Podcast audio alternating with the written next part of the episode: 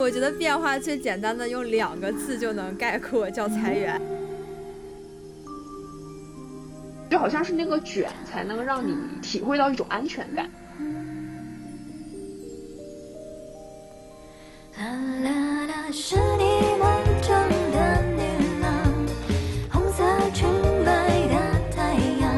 主业是为了生存，但是副业是为了生活。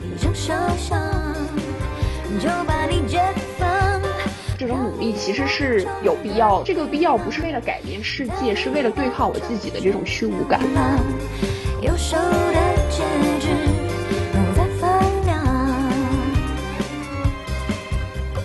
大家来到这一期的夜尾鱼图，我们在这里记录附近也记录人。那这一次呢，我们依旧想聊一个跟职场相关的话题，因为其实最近内卷和躺平这两个词是非常受大家关注。那今天我就找到了我的一个朋友，初衷也是因为最近我们彼此的工作都有了一些变化，可能我们目前的状态就是在这种内卷和躺平当中的一种仰卧起坐。那我们也希望通过这一期节目来聊一聊我们最近的故事，也希望能够让远方的大家感到一些安慰。那首先呢，先欢迎小薇的光临，然后小薇可以介绍一下自己。Hello Tina，Hello 听众朋友们，大家好，我是职业奇妙物语的主播小薇。所以这期节目呢，其实也算是一种串台节目吧。嗯。但是我是第一次哈以嘉宾的身份来参与，所以我也挺期待的。好，那我们就先从我们目前这个状况开始说起吧。因为其实之前我有去过小薇的电台，可能更多的是从职业路径的规划的这个角度来聊工作吧。可能今天我们更多的是分享一些。个人的故事吧，因为我也是知道，就是小薇最近在工作上有一个比较大的一个变化，或者可能小薇先跟大家介绍一下你的工作是什么和这个变化最近是什么。好，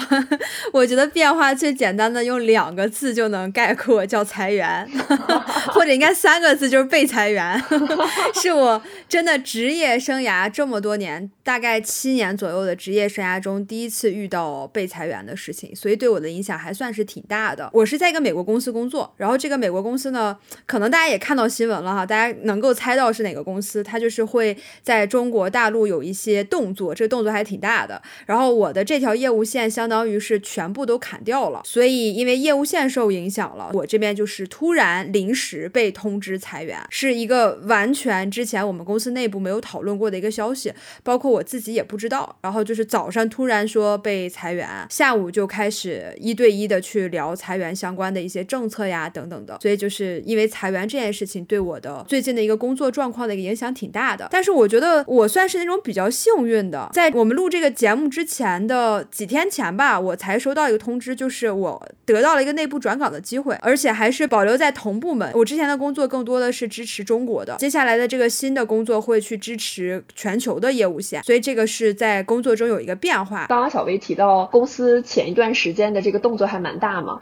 然后我就记得那天我是先看到了。了这个新闻，然后我就马上就是去关心。我相信肯定当天他你也收到很多这个信息。我的天呐，真的是！而且最有意思的是，我当时还不敢相信。我说天呐，我说我没有听说过这个消息啊，完全不知道呀，怎么这个新闻就出来了？我第一反应是假新闻，但是后来我又立马想起来。我们要开一个全员的会，是在当天的九点钟。然后我突然就觉得，嗯，感觉嗅到了一丝不太对。然后我就九点钟都怀着非常忐忑的心情去开会。结果在一开会的时候，看到了我们的这个就是老大嘛，就突然就知道说，哦，为什么？因为一般情况下，老大来开这种会，肯定是有非常大的消息，要不然就是特别好的好消息，要不然肯定就是不好的消息。所以当时就发现，OK，原来。这个果然新闻比我们要知道的还要早。其实我还可以分享一下我整个这个阶段中的一个心态的变化，而且这个心态的变化，呃，我首先要说，我们公司在裁员后面给的这些福利呀、补助呀什么的，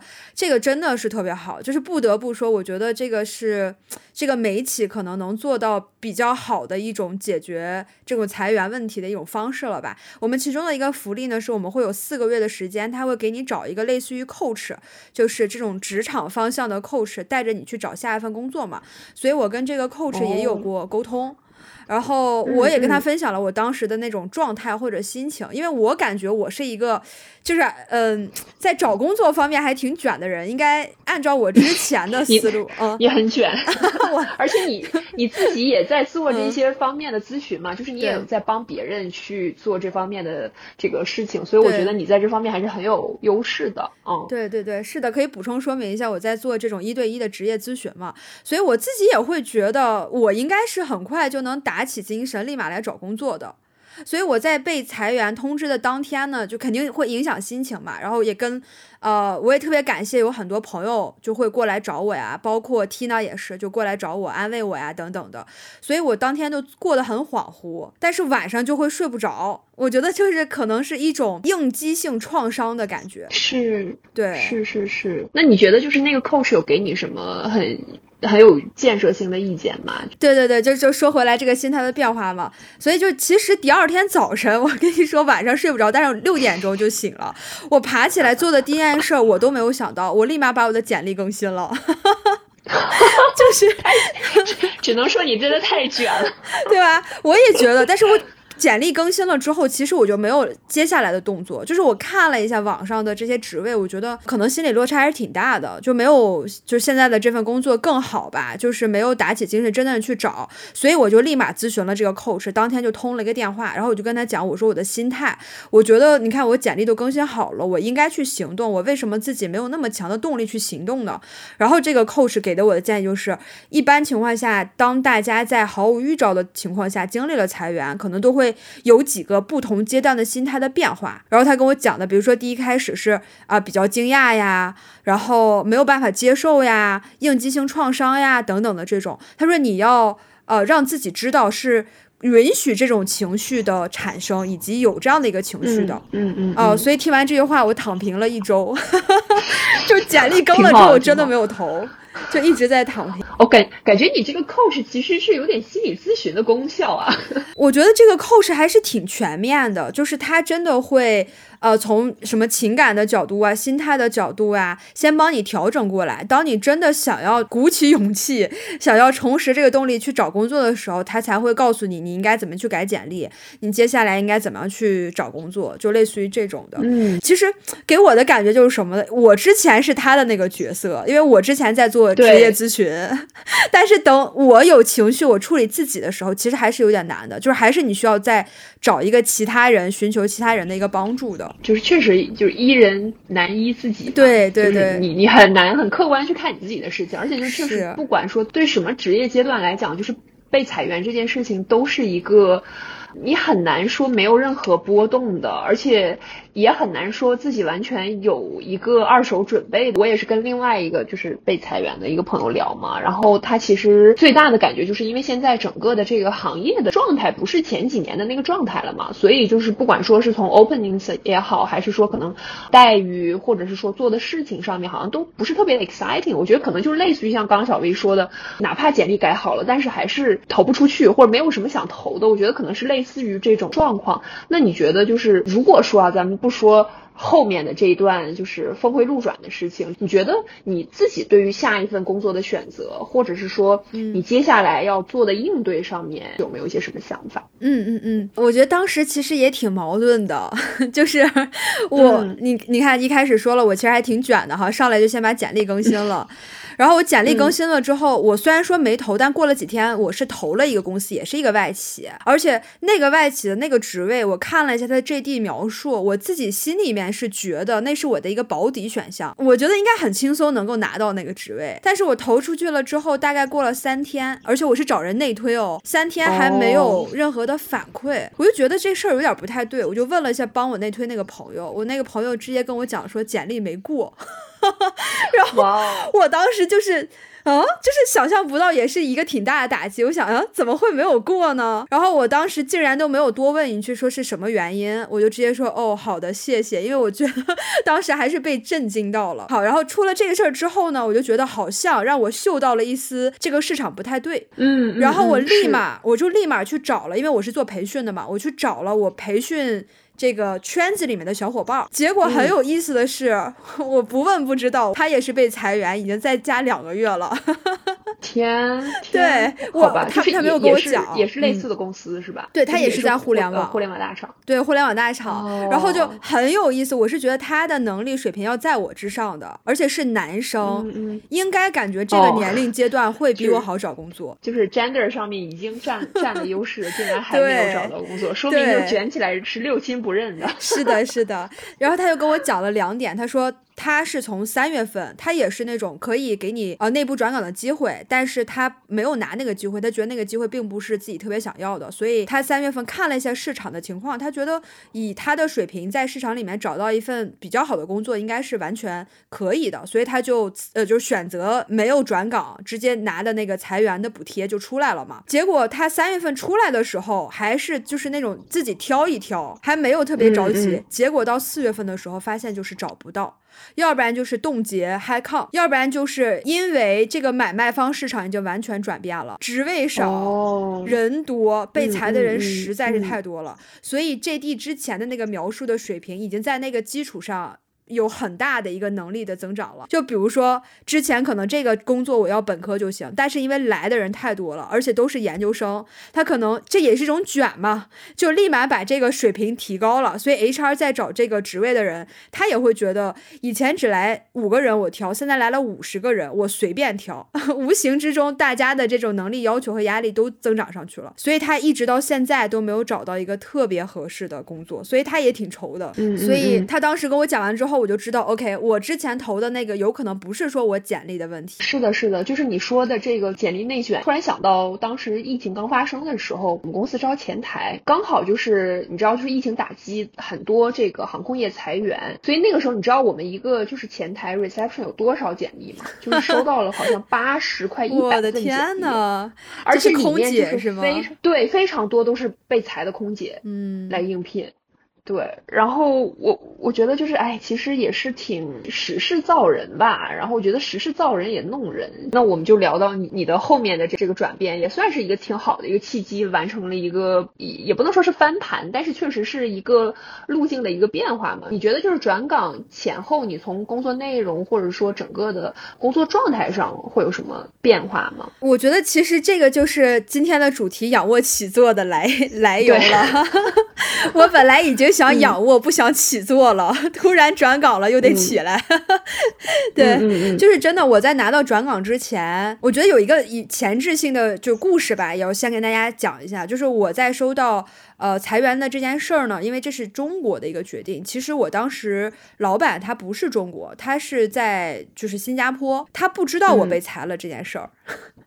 所以这也是挺挺有意思的哈，就是我被裁了之后，我告诉他我说我被裁了，然后他就不敢相信，他说嗯，为什么没有人通知我？他是不知道这件事儿的。所以在发生了裁员之后呢，他其实也帮我去在。呃，这个 global 去寻找了一下，看有没有什么更合适的机会，或者有没有内部转岗的机会。但是因为这些事儿一直悬而未决嘛，没到最后一刻，没到最终呃确认下来，他也不能跟我讲。那在不能跟我讲的这段时间里面呢，我其实是一个挺躺平摆烂的状态，因为我也知道市场现在是什么样子了。而且就实话实说，我们公司给的补偿还挺丰厚的吧，就够我摆烂一段时间。我那段时间就挺开心的，每天在家就看看剧呀，就真的。但是躺一躺，跟朋友出去玩一玩啊，就这种，也完全没有打起精神，想要真正开始找工作。到什么时候呢？我觉得我的心态就稍微好了一点了。包括我跟那个 coach 去聊嘛，我都已经决定想要去，哎，开始找新工作了。突然跟我说，哎，转岗有机会，然后就让我去做这个选择，给我大概两三天的时间思考，要不要接转岗，还是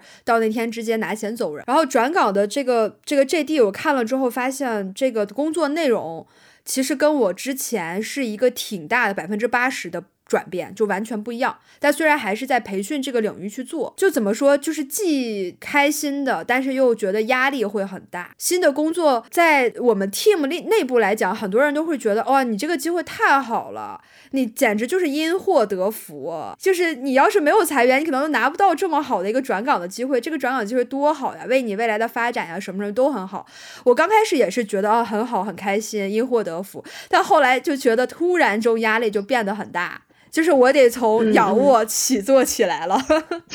所以我后来就是呃横向评估了吧，我觉得还是在市场的这种情况下，还是接这个转岗的机会，还是起坐一下。对对对，所以我就接了转岗的这个机会，所以现在呃也不能说完全的卷吧，但是肯定是跟。摆烂呀，躺平的状态是完全不一样的，得打起百分之百的精神去接新的这个岗位，然后去适应新的岗位的工作。明白，明白。那就是其实现在，因为刚刚你提到了百分之八十是不一样的事情嘛，就是相当于是你要比较短的时间去去 pick up 一些对于你来讲是一个新的领域的东西。然后，另外刚刚你也提到，就是说你从从支持中国区的一些业务转到支持就是可能 global 区的一个业务，就这里面你觉得，比如说。可能从就是工作的文化上面，或者说你的同事啊，整个的氛围会和你之前的工作有很大的差别吗？就跟你之前的岗位？呃，我之前的岗位还是主要支持中国的，因为当时中国还有业务嘛。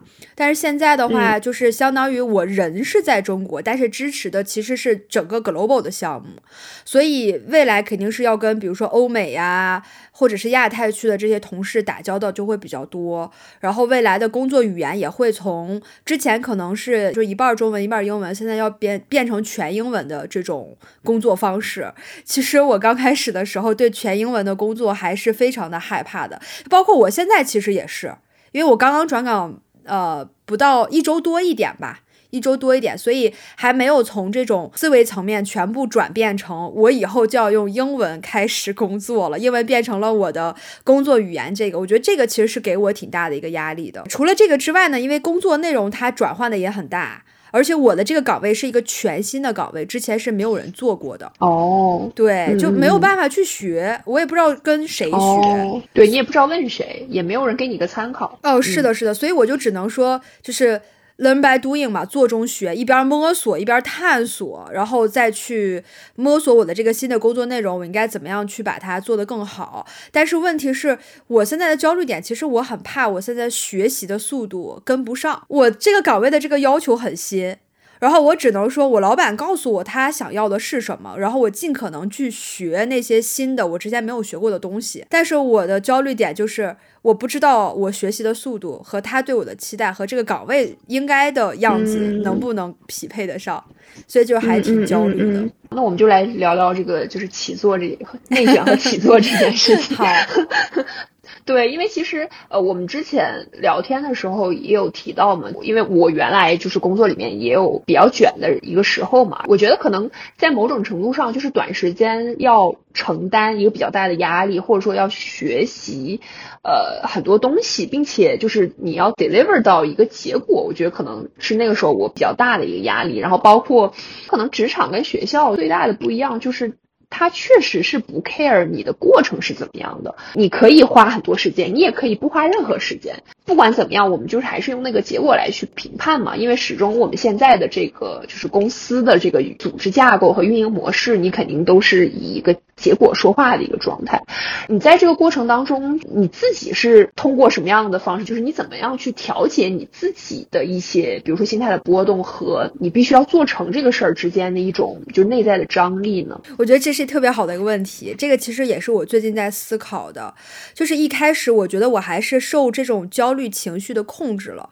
就我的大脑并没有说非常理性的觉得我要把我的行动点列下来，而是就是焦虑情绪先来了，然后我就觉得我很着急要去做一些事儿。我就开始拼命的把时间全部花在我真的是在做这件事儿上，直到昨天，就是周六的时候，我突然就是放松下来了。我发现我其实应该用理性的状态去想一想自己觉得害怕的、焦虑的，或者是觉得自己现在跟想要的那个工作状态的差距的点有什么，就先把这些写下来，然后我再去看怎么样去付出具体的行动去改进。所以当我写下来之后，我发现其实我没有那么的焦虑。或者说，我我发现我所有的点其实根本上都是觉得突然语言上要转变，要用全英文去工作。如果这些东西都放在中国的环境中，我觉得我是能够应对的非常好的。只不过我是要把这些新的东西。同样还要再加上一个英语的转换，这两点加起来让我感觉焦虑。那么如果我现在只是对语言害怕，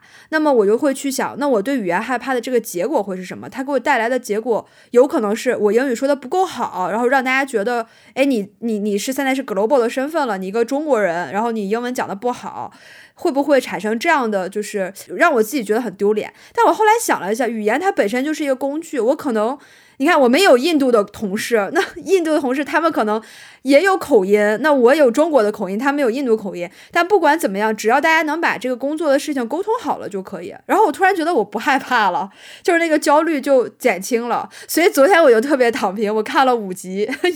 电视剧。明白明白，因为就是我觉得其实你一直来讲是挺目标导向型的人人的，而且就是我觉得你就是会。一直使自己比较忙碌，自己工作上的事情是 keep 自己忙碌起来，然后你可能生活上也有很多很多副业嘛，就不管说你做你自己的电台，做这个这个职业培训啊等等，我是觉得如果说可能本来对于躺平这个事情已经有很大的接受度的人，可能他不会像你这么样的去焦虑，就是有一种焦虑是。呃，自己生产的一种焦虑，就是因为你你原来是这种状态，然后你一下子切到这种状态，然后你就会很焦虑，就是你很怕你的时间。没有被填满，或者说哦，我好像有一些事情没有解决，但是我好像又没有在做什么事情的那种焦虑感。因为我觉得我自己是有一点这种心态上的一个，就是算是自我鞭策也好，也是有点自我奴役那种感觉。我觉得你要说这个，我突然想到，也是我最近就是被裁员之后，我有一个特别好的朋友，他一直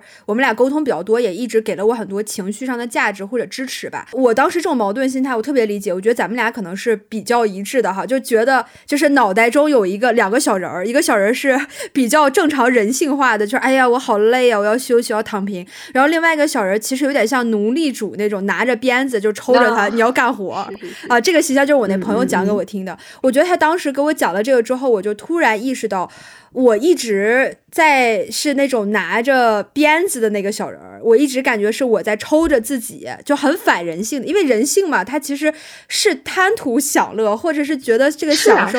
躺平是是比较喜欢的。所以我一直都是那种拿着鞭子，拿着鞭子一直在抽自己。但这种状态其实会让你产生非常大的焦虑，而且对你自己的生活状态，包括你的精神状态，也会有一些的压抑。然后我这个朋友跟我讲了这个故事之后，我发现我在焦虑的时候，我就会去想我脑中的这两个小人的对话，就是我奴役的那个小人儿，他又拿起了鞭子，然后另外一个小人说：“你看，你已经很努力了，你你那个能不能把鞭子先放下，我先休息休息？” 就是这种的，就是也是一种自我和解的过程吧，我觉得。对对对，我觉得真的是自我和解，因为就是我们可能那个职业历程的，就是阶段可能会不太一样。原来我们也聊过你之前工作嘛，你的那家公。公司其实挺 work life balance，而且就是公司文化也很好，然后团队的氛围也特别的好。我之前的工作是比较起坐的那 那种那种 状态，然后比较卷，对，就是可能从行业也比较卷，然后公司内部的文化也比较卷，并且就是就说实话，我觉得可能我们的行业里面大家都比较的 ambitions，再加上就是香港这个城市的一个催化吧，我觉得大家会很野心勃勃的去做很多事情，然后大家的那种氛围其实。是会感染到你的。自己觉得我不算是一个特别会很内卷的人，但是就是好像在某种氛围下，我也不得不卷了起来。就是会觉得说，你卷是一个在这个环境里面生存的一个基本药物，就有点像现在很多就是互联网大厂的那种卷起来的那种感觉。然后就好像是那个卷才能让你体会到一种安全感。然后我觉得那个时候其实站在现在这个点，我回头想想，我觉得其实那个时候我的状态是不是很好的？我觉得那个时候可能我们。没有太关照我自己很多内心的东西吧，我的生活上面的一些东西，还有就是说我真正想要的是什么，一直在跑，但是其实我现在是在哪条路上跑和我要跑去哪儿这件事情，我我没有时间去停下来去想一想。等一下可能聊，也是一些被动的原因吧，不得不躺平了一下。其实也都是可能有得有失吧，我觉得每一个状态都是这样的。嗯，对对对对，我觉得你刚才说那个其实挺关键的，就是我在跑，但是。我跑得很快，但这条路是不是我应该跑的那条路？其实这个还是应该花时间去思考的。而且我跟你说，我之前因为这次裁员来的非常突然嘛，我之前完全没有想过。而且我给自己的规划是，我要在这公司待满四年。对，为什么是四年呢？其实这也算是一种被动选择，因为我们公司给股票，四年是能拿满，而且是利益最大化的选择。站的比较现实的层面，四年其实是一个在这个公司利益最大化的选择。而且我觉得，因为我前几份工作变动的比较频繁，都是一年跳啊，一年半跳呀，刚好在这个公司用一个这叫什么行业黑话吧，就是养养你的简历嘛。所以我觉得四年就比较好。然后结果没想到才刚两年半 就经历了这个，然后也突然让我被迫去想，我到底未来的方向是不是应该调整，这条路应该怎么走。所以也是一个被动让我去思考的过程。我反而觉得突然给了我一个。怎么讲警钟吧，就是如果我太安逸的，就是在这待了四年，我可能等到四年的时候再开始想，有可能就晚了。所以我觉得这次机会其实挺好的，就是让我真的好好去想了一下我的未来的发展方向应该怎么走。明白，明白。嗯，哎，那就是比如说现在在你这个。卷的过程当中，你觉得是一个你不是很舒适的，或者是你觉得这个卷的方式你很不喜欢的吗？就是因为其实也是分那种你觉得好像你在卷，但是你有不管说有学习有提升，那这个我觉得确其实是从你的角度来讲是可以说服到你继续卷的嘛。但是就是有的卷可能你是会只是单纯的觉得很消耗嘛，觉得你现在的卷是一种怎么样的卷？嗯，对，我说实话，我觉得我现在因为也是公司文化嘛，我们公司应该没有特别内卷，包括我现在觉得卷，其实也是自己卷自己。就是像你说的，这种卷是你知道，你只要好好努力去做了，你是能够成长的，你是能够得到能力上的提升的，你是能做好的。就这种卷是我觉得能够接受的。我觉得不能接受的，我们公司还没有哈。就我真的是觉得我们公司文化在工作上还挺好的，它不存在像一些嗯，就不得不说国内的一些公司，你明明能干完你的工作，但是我的同事他就是九点下班，我为了让领导看到我也是九点下班。甚至我要下班比他还晚，那我就要待到十点。我即便是没有事情干，我也要在那儿坐着。我觉得这种肯定是我接受不了的。或者就是那种对工作没有帮助，它只是一些同事之间的竞争，这种比如说恶意竞争呀等等，这些我是完全接受不了的。所以其实我的职业经历也一直都在外企，相对来说的外企嘛。所以我觉得就是就这种内卷文化对我来说还好，就没有太像国内的这些卷的这么厉害，或者是那种我不喜欢的这种卷。嗯。那其实我觉得这个东西可能跟我们现在就是媒体层面讨论的比较多的这个内卷还不是同一种卷。就是我觉得可能你是像你说你是更多的是自驱力的产生的一种卷嘛。其实应该说是你脑海中的那个小人奴隶主在奴隶你，你是一种自己卷自己。对，其实我觉得就是现在，因为我来到的这个团队也非常的优秀，可能我会有一些这种 peer pressure。比如说，我觉得同事们都很厉害，但是这些同事厉害，并不是说那种什么恶意竞争呀，我非要卷你呀那种，其实不是，因为他们也只是想做好自己的事情，然后把自己的事情做得非常优秀。然后你知道这种感觉，就像你跟一些非常优秀的人一起工作的时候，那别人都非常优秀，那这个压力其实也会给到你，你也想变得跟他们一样优秀，或者觉得我不希望被别人比下去，然后我就要努力的变得好。所以我不知道这种定义算不算也是一种卷，但是。可能目前我的状态就是一个自己就是自驱力要做的很好，然后另外一个也是来自于同事的压力，就是逼得我也必须做的很好。明白明白。说到这个文化上的不同吧，然后因为我我自己其实也算是各种文化的公司也都待过嘛，我突然想到原来一个让我印象蛮深的文化的一个对撞的一个例子吧。我原来负责的一个客户呢，是一个国内知名的制造业大厂，然后当时我我们就是在帮他。做那个上市的一些东西嘛，其实是我们整个 Google 的团队在一起服务他们，就帮他们安排了一个媒体的路演。在这个之前，我们就帮他做媒体培训，然后好不容易就是要敲定他们的一个核心管理层的一个时间。就是这个好不容易指的是他们自己本身的那个结构，就是属于我要层层上报，然后审批，去很谨慎的去敲。好不容易确定了这个时间，也提前跟我的其他同事沟通了。但是后来就是在在马上就要到这个时间之前呢，是我们 base London 的一个。partner，他就突然跟我说，他的 grandma 要过生日了，所以他没有办法去参加这个 media training。当时就是确实对于我来讲也是挺 shock 的，因为我觉得可能在我们的文化，我很难想象到说我一个同事说，哦，因为我的家人要过生日，我为了要陪他过生日，我不去参加一个很重要的工作。对于我来讲，更 challenge 的是，我要去把这个事情去跟我的客户说，我要去跟客户解释这个事情。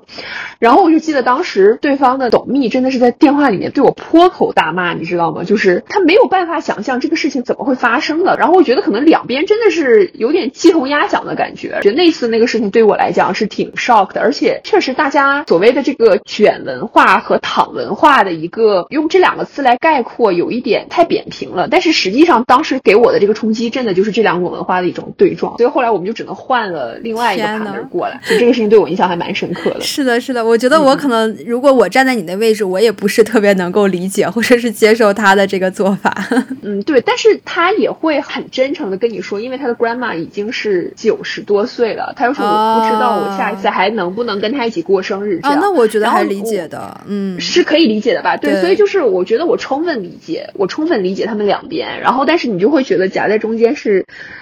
是挺有意思的一个一个经历。对我觉得这个文化的对撞就是会给你带来很多一些意想不到的一些工作，只能说是一些工作。对对对，那就是刚刚我们聊了这个卷嘛，我们可以再来说说躺。你刚刚也提到了，本来如果没有这个机会的话，你也是准备愉快的躺平一段时间。其实你的性格就是比较自驱嘛，我觉得你是比较难完全接受自己躺平。你如果真的没有后面的这个峰回路转，你可以接受一个心安理得的躺平吗？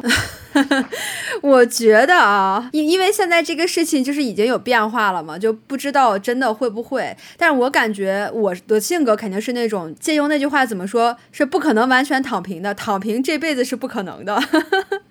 就之前不是他们说打工那个是不可能完全打工的吗？我觉得躺平可能对我来说就不太是我性格里面能长时间去做的，因为我还是一个。就是很折腾行动派的人，包括刚才其实 Tina 你也提到了嘛，我是基本上从大大学毕业之后的第一份工作开始，我就是主业和副业双条路在走啊。当然副业也不一定是完全说赚到钱的副业，也有一些是兴趣的探索呀、爱好探索呀这种。而且我在那种工作，即便是特别忙，我本来就工作主业就要加班的时候，我有可能也是为了副业会写推文写到下面的两点。然后都不觉得累，觉得自己很快乐。就是很多人也会觉得啊，你看你这样会不会很累呀？但是我是觉得我的副业肯定选的是我很开心、我很喜欢做的事儿。而这种喜欢做的事儿，可能我的主业并没有完全能够带给我这样的感受。所以我其实就是相当于主业是为了生存，但是副业是为了生活。我就不太会说完全躺平，因为主业和副业并行。即便是你主业现在突然没有了，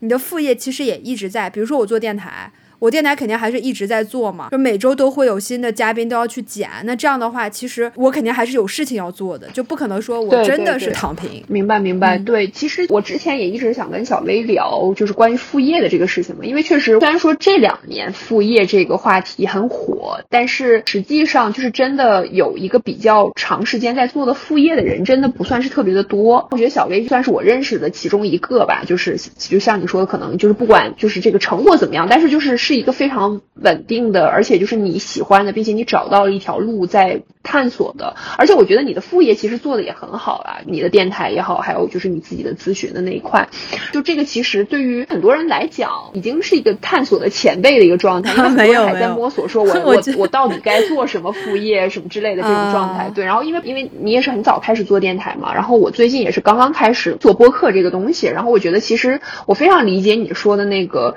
因为你是为了生活。才做这个副业嘛，就是你，你其实，在做自己喜欢的事情，或者说，在做你认为有意义和有创造力的事情的这个时候，你不会觉得非常的辛苦。那种兴奋感，可能是你在一个流水线上面的一个螺丝钉是没有办法代替的。而且，就确实不是很多人能够有那个幸运，不去做一个流水线上的螺丝钉。我觉得可能。这个怎么说呢？就是职场人或者说社畜，可能大部分其实还是会有一些自己没有办法控制的部分嘛。就是你在工作上面对，也提到就是我最近的一个三炮算是一个躺平的状态。其实是之前去小 V 的电台，我有聊过，我们的这个行业最近也是因为一些外在的原因，所以处在一个比较低潮的一个状态。然后我自己可能在那个工作上面的那种原来我比较熟悉，或者说我觉得我有的那种掌控感，其实是在慢慢的不。见了的，我这段时间其实也一直是在调整和克服这件事情，所以我自己觉得就是说，我也还是在尽量去磨练自己的心智的同时，我也是希望可以做一些自己觉得有趣并且有意义的事情，比如说把小薇的这段很有趣的经历记录下来，放到我们这么一个小小的小树洞里面，我觉得就是一个挺有趣的一个过程。其实你会把很多期待放到你的副业里面吧，就是你会希望它做成一个什么样呢？就是你会把一个可能你在职业上面一个很明确的那种目标感的一个模式，也会放到你的电台上面吗？或者你的其他副业上面？呃，其实没有像主业那么强的一个目标感，就是因为我刚才说我从大学毕业就一直在做一些副业的探索吧。我做过其实挺多的，比如说我大学第一个就所谓的副业就是在做读书会嘛，想办成哎会员形式的那种读书会。然后后来也做过，就是在北京做线下的桌游活动，就是桌游加培训的一个探索，但是最后也没有说完全成功。后来又遇上疫情了嘛，就没有办法做线下的，所以我现在就改成做线上的电台，再加上职业咨询的这个探索。我可以说每一段路都是确保自己在副业上绝对是做自己非常喜欢的事儿。你你你想，你本来八个小时。或者有的时候加班，可能每天八个小时，要十个小时，都在做一些可能就像你说螺丝钉，你没有办法完全掌控的。那么我在副业的时候，就应该更多的时间是做自己喜欢的事儿嘛，就做了这些探索。那既然是喜欢的事儿，我就不想说把这个喜欢的事儿再加上一个非常强的目标，就会让觉得自己压力就很大。白天工作压力很大，晚上或者周末在做喜欢的事儿的时候也有非常大的压力。但是你说一点目标没有也完全不可能，就还是会自己给自己设定一个目标。比如说之前做呃公众号，那我想在什么三个月内涨粉多少呀？一年涨粉多少？也会给自己设定一些 KPI 吧。但是你真的是 KPI 设定大师，我觉得没有没有。但但但是我真的是。可能没有办法完成，我也不会说特别责怪自己。到年底了，你这个 KPI 没完成，怎么回事？我觉得也不是，我觉得就没完成，就反思一下，就啊，为啥没完成？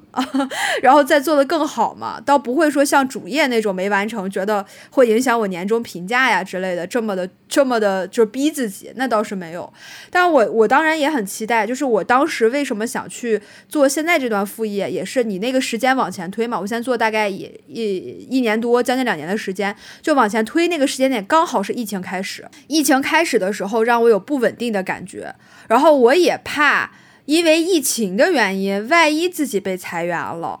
那我那个时候如果有一份副业，是不是会好一些？结果那个时候没被裁，两年半了，到现在被裁了，然后这个时候我也会有点后悔，因为我现在副业还没有办法完全做到能够啊真正的让自己活下来、生存的那种状态。然后我就会觉得有点责备自己，如果我副业做得更好，那即便是我现在被裁员了，我是不是就没有那么大的焦虑感？我可以先让副业维持我。生存一段时间，所以也会有这种感觉。但是现在又拿起了主业，主业又变到了呃需要占我这么大精力，那我副业其实也会有相对一些这种时间投入呀，包括精力投入就没有那么多了，就是一直在平衡的一个状态吧，算是。那你觉得对于你来讲，就是这个开始副业算是一个你分散多余的精力，或者是是说就是释放你的这个对生活的一个热情的一个方式，对吧？就是因为其实像有些人的模式是把所有的东西就。all in 在比如说工作上面，然后他就是在工作上得到了那种百分之百的那种回馈。但是我觉得可能你的方式就是两条线嘛，就是比如说你在工作上有一些投入，然后你的目标、你的回报和副业上面，你好像就是也是可能没有那么呃 KPI driven，但是也是会有一些这个目标的一些设定和尽力的达成和有一些反馈。就是你会不会觉得说，就是副业是一个你分散风险也好，或者说分散精力的某种。世外桃源的这种。这种感觉，对对对，对，嗯，我觉得 T 娜你特别了解我，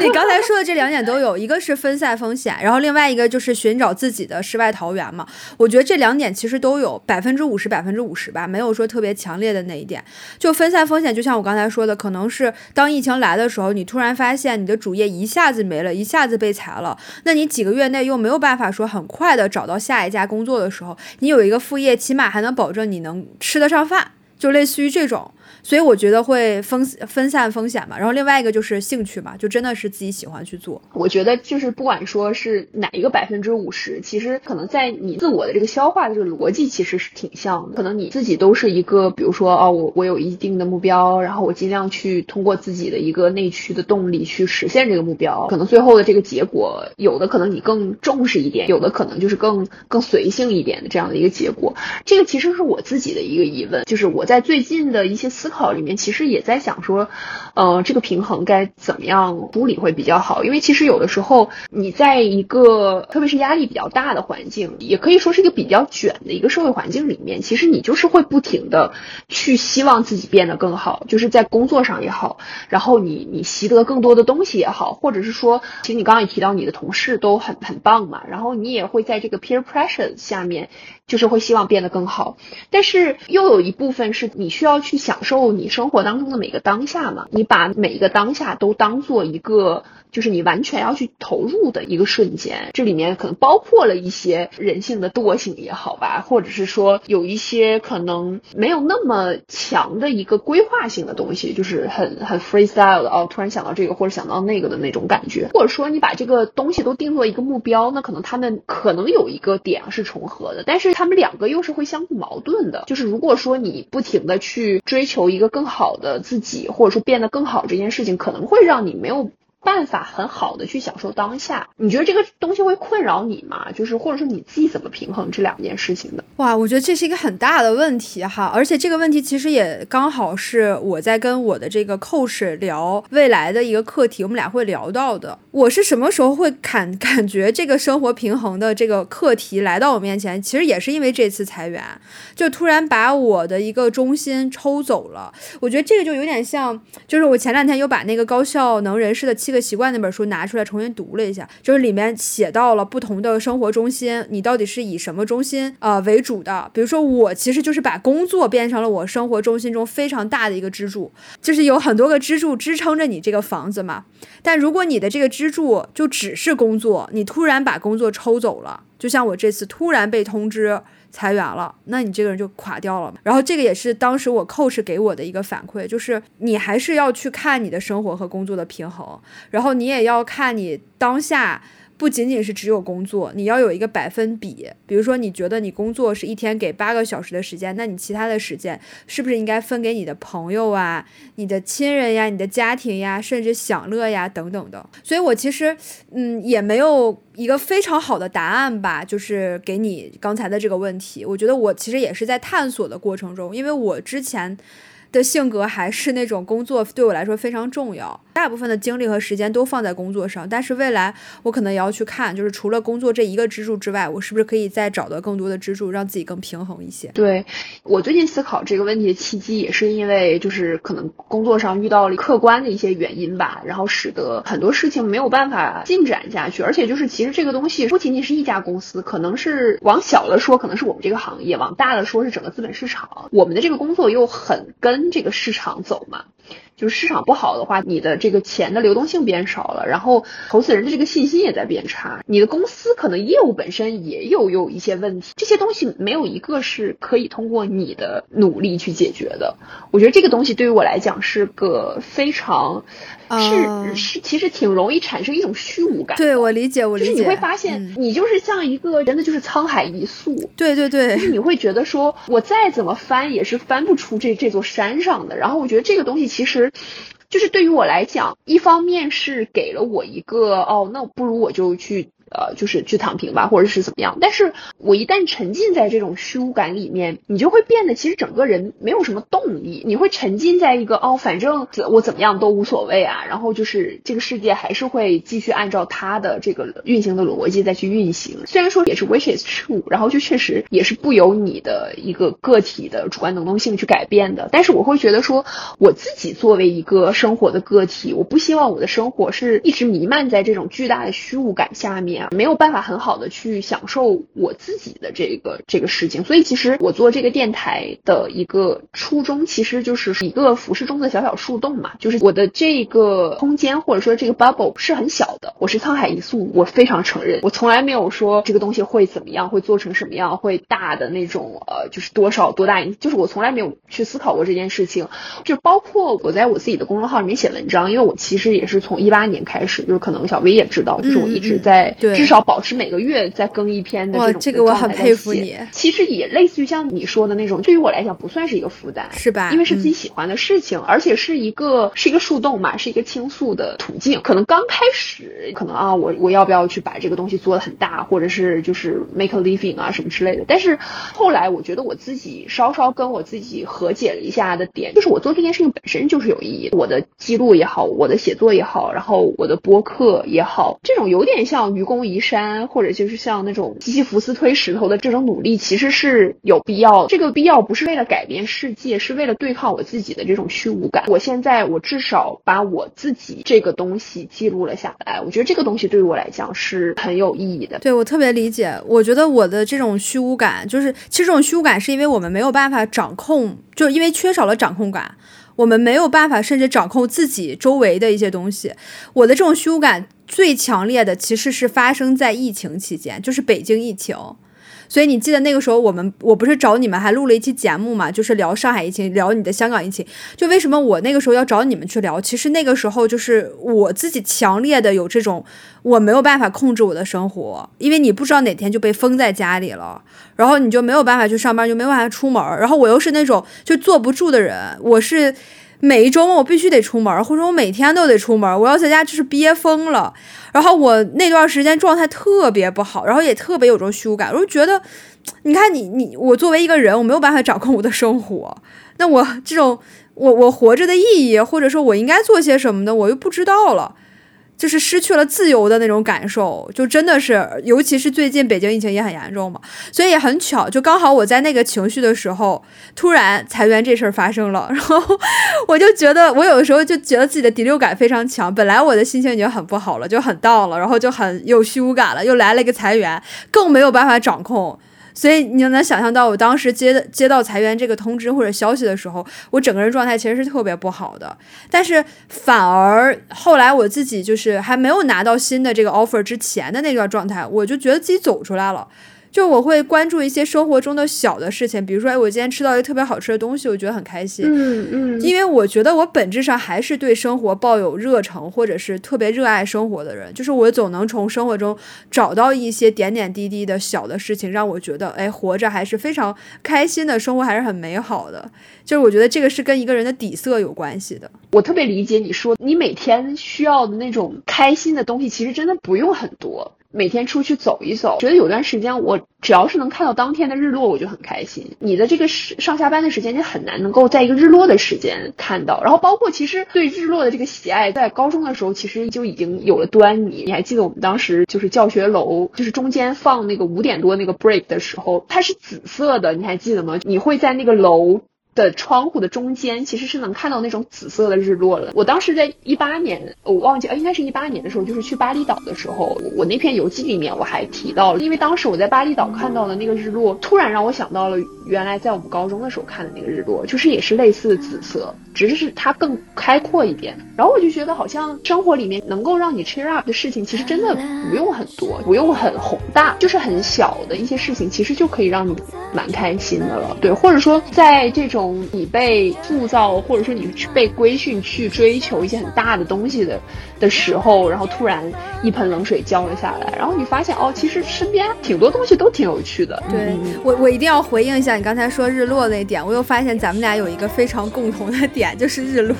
我也特别喜欢看，可能我就觉得我是有那种情怀的，因为小王子我特别喜欢那本书嘛，就里面提到了他要看日落，而且他觉得看日落其实是件伤心的事情，但是。嗯，我觉得看日落其实对我来说是个仪式感。我之前也总发朋友圈，因为我在北京嘛，我会跑去景山看日落，真的特别漂亮。我今天下午其实也是去景山看日落了，但是因为北京今天阴天，没有看到。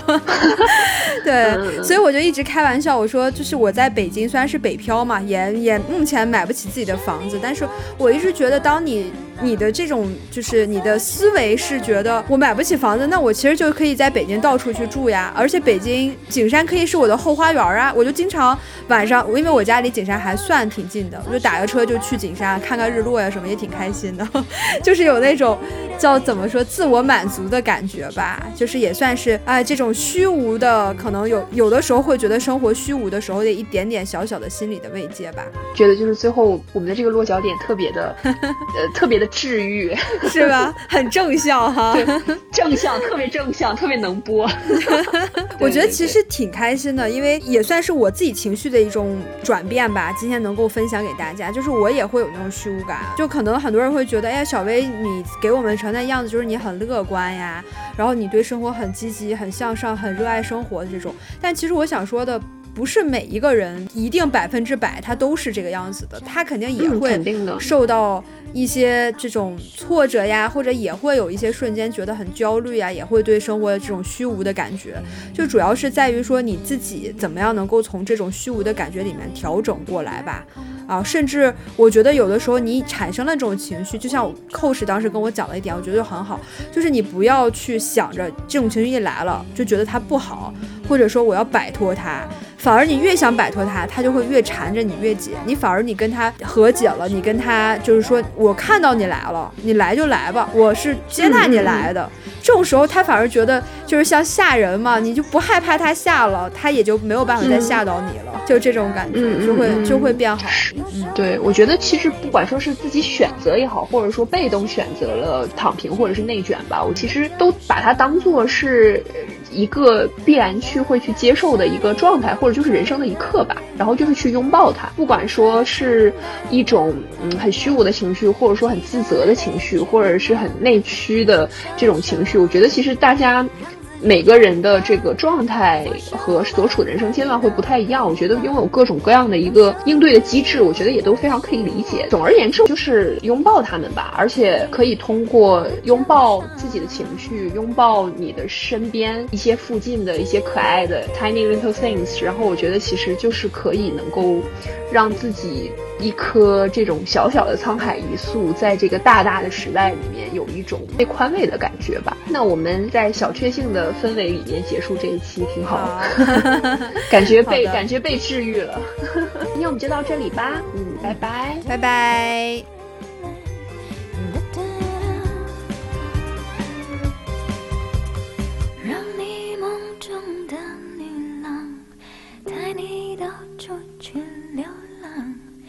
手的戒指，在放。